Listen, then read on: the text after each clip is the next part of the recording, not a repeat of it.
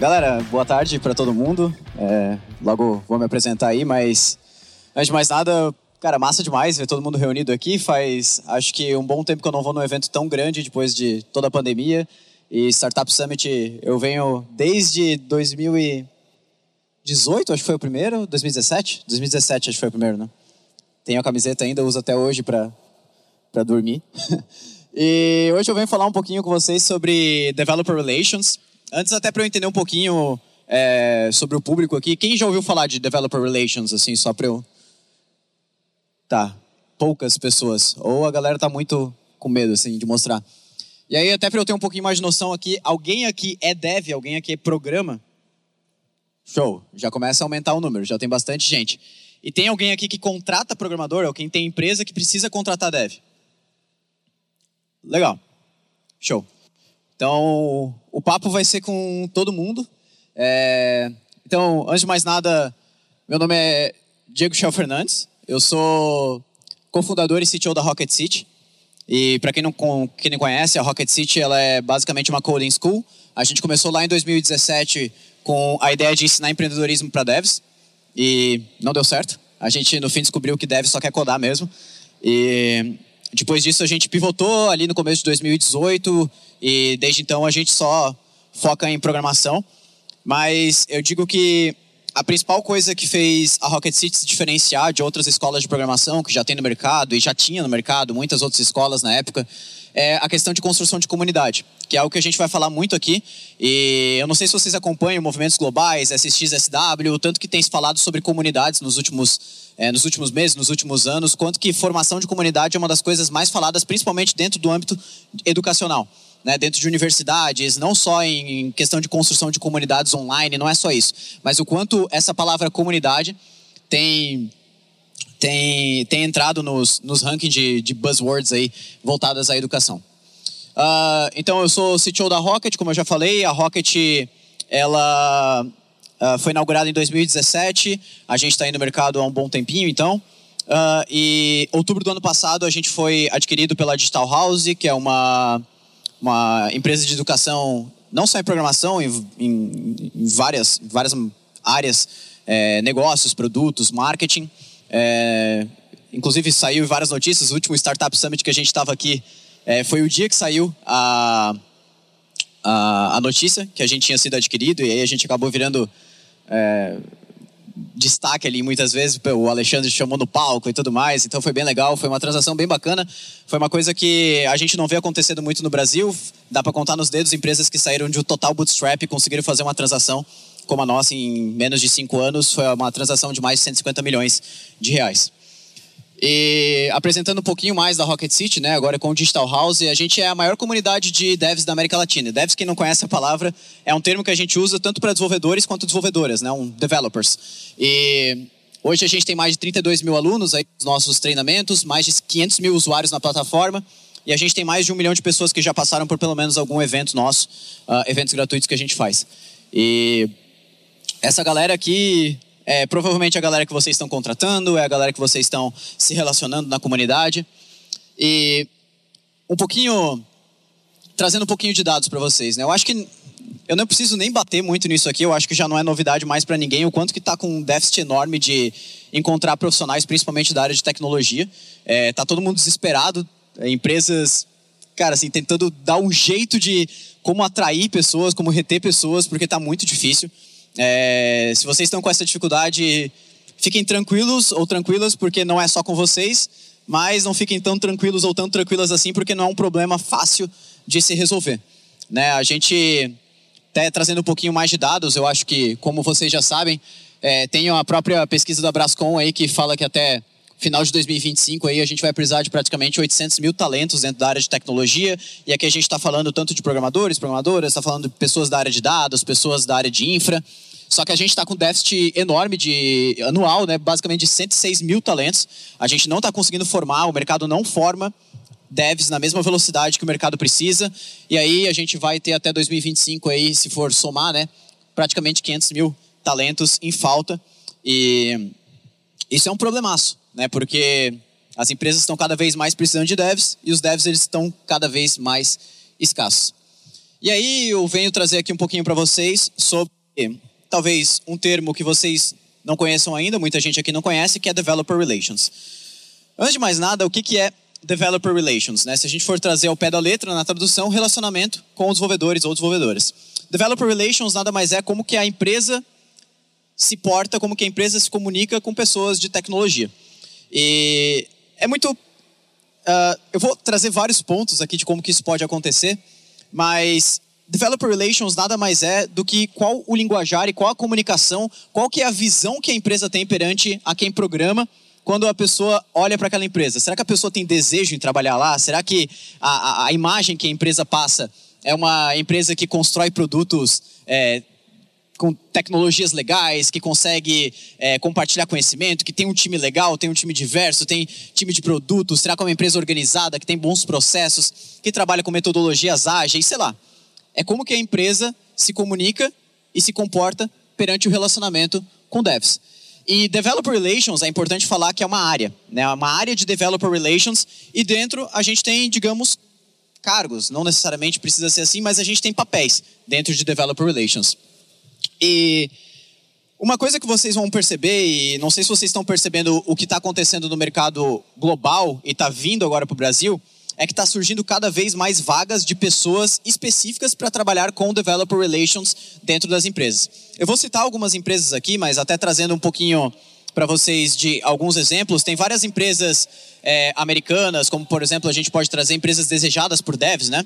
A uh, própria Google, AWS, é, a própria Uber. São empresas que elas têm cargos específicos de pessoas lá dentro trabalhando com relacionamento com devs.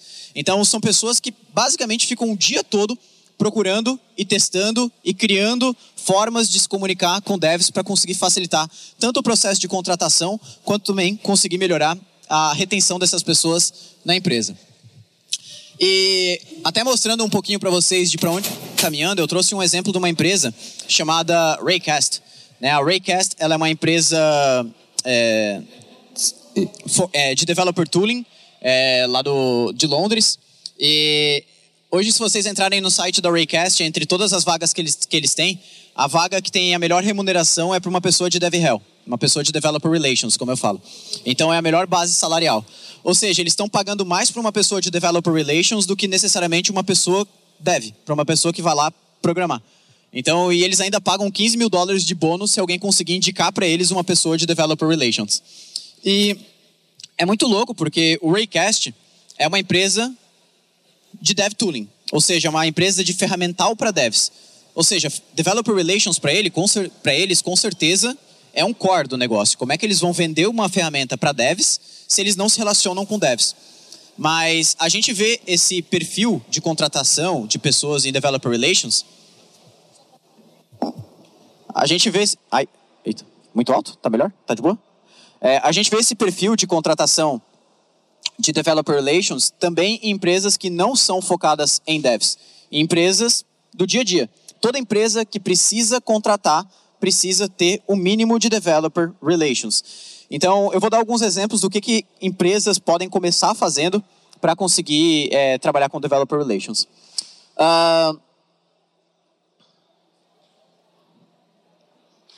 Aí. Trazendo um pouquinho de empresas que vocês podem se basear na hora de procurar é, bons modelos de como trabalhar com Developer Relations. Eu trouxe algumas já antes, mas eu trago outras para vocês. AWS, Twilio, Twitter, Unity, Vercel, AuthZero, Datadog. São tudo empresas que vocês, se vocês procurarem no YouTube, o nome dessas empresas, além de vocês encontrarem lá vídeos institucionais que ninguém aguenta mais assistir, vocês vão encontrar também devs que trabalham dentro dessas empresas produzindo conteúdo para a comunidade. Para mim, isso é a base de Developer Relations, a construção de conteúdo. E eu estou falando tanto de Developer Relations, que é uma área que às vezes a gente já pensa, pô, eu vou precisar contratar pessoas novas para o meu time para conseguir começar a iniciar esse processo de Developer Relations, mas não é isso. Developer, developer Relations é, é algo que consegue nascer de dentro do time que vocês já têm dentro de casa, de dentro dos devs que vocês já têm dentro de casa. Então, a base para mim de Developer Relations é construção de conteúdo. Construção de conteúdo para formação de comunidade. E aí um exemplo que eu trouxe aqui também é o próprio Luiz Leão. Eu não sei se vocês conhecem ele, mas ele é Developer Advocate, que é um dos cargos que a gente chama dentro da área de Developer Relations. E Developer Advocate é a pessoa que é contratada por uma empresa só para participar de evento de tecnologia, só para participar de evento de desenvolvimento, para estar tá lá dentro falando sobre a empresa, mostrando como que utiliza a ferramenta. Essa pessoa pode estar no YouTube, pode estar em, em outros canais, em blogs, mostrando um pouco de como que trabalha com aquela ferramenta. Então, o Luiz Leão é um cara que faz um trabalho excepcional dentro da Twilio. A Twilio é um, uma empresa gigante lá de fora, aqui no Brasil também é muito forte para toda a parte de comunicação, SMS, WhatsApp, é, chatbots. E o papel dele é, é, é ele, não escreve, ele, não escreve, uma linha de código na, no quesito do software da empresa, mas ele escreve linha de código para compartilhar com a comunidade. E talvez para as pessoas que não são da área de desenvolvimento, para as pessoas que são é, empreendedoras e estão fora dessa área de, de, programação, quando eu falo de comunidade, talvez para vocês fique, pô, mas como assim comunidade, né? É, é muito louco, porque isso que a gente está tendo aqui no Startup Summit, que vocês estão tendo é, para a comunidade de empreendedores e empreendedoras aqui em Floripa e tudo mais, que a gente reúne 5 mil pessoas, isso aqui em programação existe e existe muito forte, existe muito forte mesmo, assim. Tanto em eventos online quanto em eventos presenciais. E toda vez que eu falo de comunidade, é, é isso que eu estou tentando me referir. Uh, e aí, trazendo um pouquinho, né, as definições de dev elas foram atualizadas, né? Dev era a pessoa que, talvez até uns 6, 7 anos atrás, quando eu comecei minha carreira lá 10 anos atrás, era a pessoa que ela era paga para entrar na empresa, codar, entregar tarefa e ir embora, né? Só que as coisas elas mudaram um pouquinho, assim, elas estão mudando um pouquinho. E a gente tem, claro, a, a, a necessidade que essas pessoas trabalhem com desenvolvimento e manutenção de produtos, mas tem muito mais que isso. Né? Os devs eles estão, os devs e as devs estão cada vez mais participando de decisões de regras de negócio, manifestação da cultura, atualização de tecnologias e sistemas legados, alinhamento com o mercado que não para de evoluir. Ou seja, essas pessoas dentro das empresas, elas estão cada vez sendo utilizadas para mais ações do que, do que antes. Né? Então, a gente está vendo que as pessoas que programam nas empresas, além de elas estarem ali codando, elas podem sim ser utilizadas para outras coisas, como é a área de Developer Relations que eu estou falando com vocês. E posso dar alguns exemplos de como que a gente pode começar isso. Então, afinal, como é que a gente pode definir Developer Relations? Né? Developer Relations é uma área de relacionamento com devs. Então, como eu falei, toda empresa que precisa contratar devs precisa o mínimo de Developer Relations. Vou falar para vocês da forma mais curta e grossa. Nenhum dev ou nenhuma dev quer trabalhar numa empresa que parece chata que parece que não fala de tecnologia, que parece que a pessoa vai entrar lá, que só vai ter um gestor que nem é de tecnologia, que vai ficar passando tarefa para ela e que ela vai ter que ficar o dia todo codando, não vai poder conversar com ninguém, não vai poder expor, mostrar o trabalho que ela está fazendo. Ou seja, se as empresas não têm relacionamento com devs, as empresas não têm um ambiente legal, não adianta, não vai conseguir contratar, porque a demanda, vocês sabem, é gigantesca e as pessoas estão basicamente escolhendo onde que elas querem trabalhar hoje em dia. Então, Developer Relations é essa área de relacionamento. E se Developer Relations é a relação do futuro aí, como que eu posso dar meus primeiros passos nessa área? Isso aqui eu acho que é a principal dúvida de quem está começando é, a querer contratar devs e não sabe como atrair essas pessoas. E eu vou dar alguns exemplos legais de como que vocês podem começar a trabalhar com Developer Relations, mesmo sem precisar contratar pessoas para fazer isso. Primeiro ponto que eu acho que é um dos mais legais, tá? Blog de engenharia. Cara, eu converso com as empresas, tanto aqui no Startup Summit, converso com empresas em todos os lugares que eu vou, e as empresas me falam o tanto de coisa massa que elas estão desenvolvendo internamente. Diego, a gente está desenvolvendo um software para fazer tal coisa. A gente conseguiu fazer uma integração que nenhuma outra empresa do Brasil conseguiu fazer. A gente integrou um dispositivo IoT num sistema que consegue. Cara, é muita coisa massa. E aí eu falo, né? Pô, vocês estão precisando de devs? Sim, a gente está desesperado, a gente não consegue contratar devs aqui para a empresa. Cara, por que, que vocês não pegam essas coisas que vocês estão desenvolvendo internamente e mostram e mostrem ao mundo. Por que, que vocês não fazem um vídeo? Por que, que vocês não escrevem dentro de um blog de engenharia, onde é o blog que as pessoas técnicas do time escrevem sobre os desafios diários, como que essas pessoas estão resolvendo isso? Por que, que vocês não expõem isso ao mundo? Porque as pessoas, como eu falei, elas gostam de trabalhar em empresas onde existam desafios legais, existam desafios tecnológicos que motivem essa pessoa a estar ali dentro. E existem blogs de engenharia muito legais. É... Eu acho que um dos os primeiros blogs de engenharia, claro, de empresas grandes sempre surgiram, mas tem empresas muito legais que vocês podem dar uma olhada, como o próprio Nubank tem um blog de engenharia muito legal, uh, que eles falam sobre as linguagens que eles usam internamente, como que eles fazem para construir as aplicações deles, qual a arquitetura que eles utilizam. Então é uma linguagem bem técnica, mas é isso que atrai as pessoas que programam, né? E aí, tipo, vocês podem chegar em qualquer dev, qualquer, qualquer pessoa que programa, no final das contas, vocês vão falar: vocês têm vontade de trabalhar no Nubank? E a pessoa vai falar: sim tenho vontade de trabalhar no Nubank. E aí vocês vão perguntar, por que, que você tem vontade de trabalhar no Nubank? É simplesmente, ah, porque a pessoa usa o app e acha legal? Não, cara, é pelos desafios, é, pelo, é pela construção, é pelo que, que o Nubank compartilha do dia a dia do desenvolvimento e o que, que eles compartilham, o que eles estão criando de, e o que, que eles usam de tecnologia. Isso que é o mais legal. Existem outras empresas que têm blogs de engenharia, como Airbnb, o próprio Uber.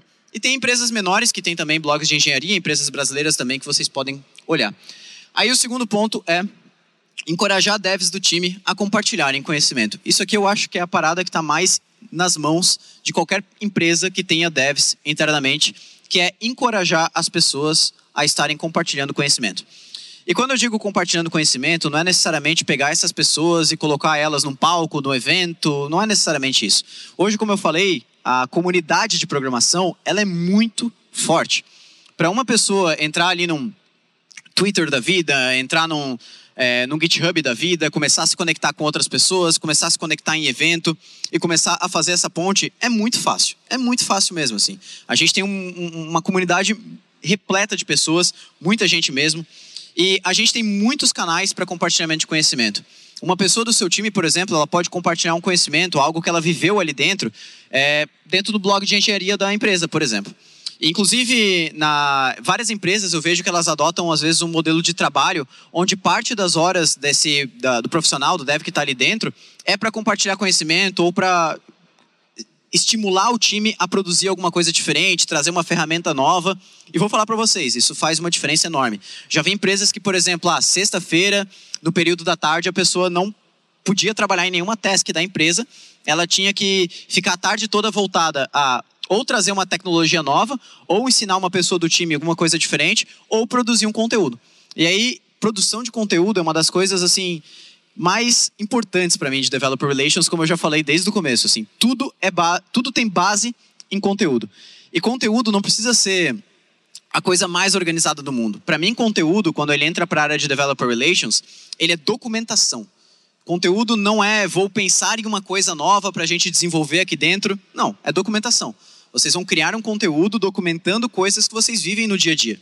E por mais que às vezes vocês possam cair na maldição do conhecimento, que eu falo que é o principal problema de quem produz conteúdo, que é achar que o que eu estou produzindo é besta demais, ou todo mundo já passou por isso, isso aí é, é muito fácil, a gente sempre quer produzir conteúdo sobre uma coisa que a gente nem sabe ainda falo para vocês, né? A gente tem na internet, na verdade, uma infinidade de conteúdos e mesmo assim tem novos conteúdos surgindo às vezes sobre as mesmas coisas, porém com visões diferentes, com, é, com digamos, pontos que trazem especificidade para o conteúdo de vocês por causa do tipo de negócio da empresa de vocês que muda totalmente o jogo. Então, para mim, isso é uma das principais coisas. Terceiro, patrocinar ou participar de meetups e eventos tech. Cara, assim, para mim, se a empresa de vocês precisa contratar dev e os devs de dentro da empresa de vocês não estão participando de outros eventos focados em devs, seja meetups, seja eventos uh, online, seja outras comunidades de, de, de programação, cara, assim, é, para mim é uma perda de, de recurso muito grande, porque a maneira mais fácil de contratar devs é através de indicação. E se essas pessoas que estão dentro do time de vocês não estiverem se relacionando com outras pessoas de desenvolvimento, é péssimo, é péssimo. E quarto ponto, participar de podcasts. Eu acho que essa entra um pouquinho no, no terceiro ponto. É, eu boto esse participar de podcast porque, pô, a gente tem é, a onda do podcast, né? Surgiu aí com a, com a pandemia e com isso vários podcasts de tecnologia, de programação começaram a surgir também. Muitos podcasts online, muito podcasts físicos, mas a gente tem, por exemplo, o podcast Fala Dev na Rocket, que a gente já trouxe várias empresas para conversar. Empresas aqui de Floripa, como a Nelway, é, o pessoal da, da RD, várias outras empresas já participaram lá de dentro.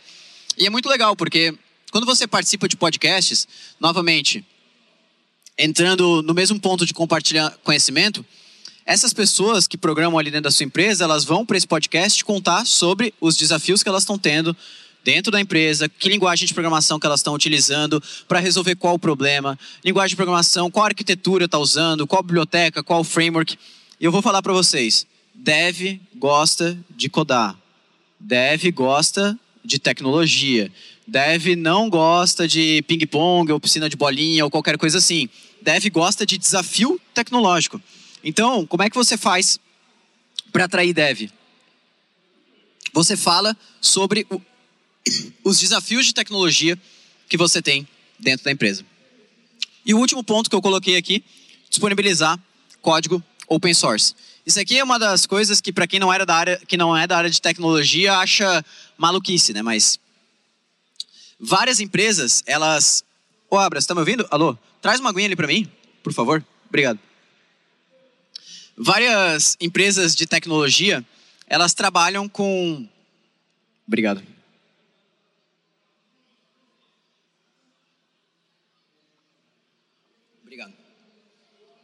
Elas trabalham com código open source, né? O que é código open source? Basicamente, disponibilizar coisas que você desenvolve internamente para a comunidade. É, a Nubank tem muito isso. Se vocês acessarem github.com.br Nubank, vocês vão ver várias bibliotecas que são desenvolvidas internamente do Nubank, compartilhadas com a comunidade. E, e muita gente comentando e ajudando também a, a discutir para onde que aquela biblioteca vai e tudo mais. Isso não é só para o Nubank, Uber também. Vocês sabiam que toda a parte de do Uber, as bibliotecas de construção de mapas que eles usam nos dispositivos mobile deles, toda a parte de criação 3D, de, da parte de do, do, próprio mapa, a parte de definição de qual que é a, a, a, a parte de, de, direcionamento que o motorista tem que ter em relação a ao, ao destino final, tudo isso está compartilhado open source dentro do Uber. Eles têm várias bibliotecas lá de construção de mapas para Android, para iOS. É muito massa. Isso está tudo dentro do GitHub deles. Imagina o quanto isso não faz novas pessoas descobrirem o Uber, começarem a utilizar a, as tecnologias deles e faz sentir vontade de entrar lá para dentro para trabalhar com a empresa. Então, open source é uma das coisas mais massas assim. E a gente vê empresas no Brasil fazendo isso, começando a fazer isso também. O pessoal do Mercado Livre está fazendo isso muito bem. Conversei com o pessoal da Nelway aqui de Floripa também. Eles começaram a disponibilizar algumas coisas. E geralmente parte de coisas simples e vai aumentando, vai melhorando. Daqui a pouco são coisas mais complexas. E a gente fica com aquela dúvida, né? Pô, não, vou compartilhar uma parada open source aqui, uma outra empresa vai roubar e vai começar a utilizar aquilo. Claro, sempre você vai ter que cuidar para não compartilhar o que é o core da sua empresa, mas muitas coisas que você compartilhar podem ser sim utilizadas por outras empresas. Você vai estar tá fazendo um trabalho legal até perante a comunidade uh, de programação. Uh, e até conectando, né, com o que eu tinha falado antes, a gente tem um déficit enorme no mercado. A Rocket City e várias outras escolas estão aí para formar os profissionais, mas nada adianta formar os profissionais se essas pessoas não conseguirem ser alocadas no mercado. E é muito louco, porque todo dia eu vejo uma cambada de dev desesperada porque não consegue empresa, emprego e uma cambada de, de empreendedor, empreendedora procurando dev e não consegue contratar, assim. E aí eu fico pensando, meu, cara, alguma coisa tá muito errada. Né? E, e aí tem todo esse ponto, né? Developer Relations é uma das coisas que as empresas podem começar a olhar para conseguir contratar devs é, de uma maneira mais orgânica, digamos assim. Uh, é isso, pessoal. Hoje foi mais rapidinho, mas esse é o ponto. Eu fico também disponível aqui depois, quem quiser trocar uma ideia sobre Developer Relations especificamente, quem quiser falar de, uma, de alguma coisa mais específica, algum caso mais específico na própria empresa. Eu ainda tenho nove minutos, mas para quem me conhece dos vídeos, eu sou conhecido como o Eminem da programação, então eu falo muito rápido. E é isso. Obrigado e a gente se vê aí pelo evento. Valeu, galera. Até mais.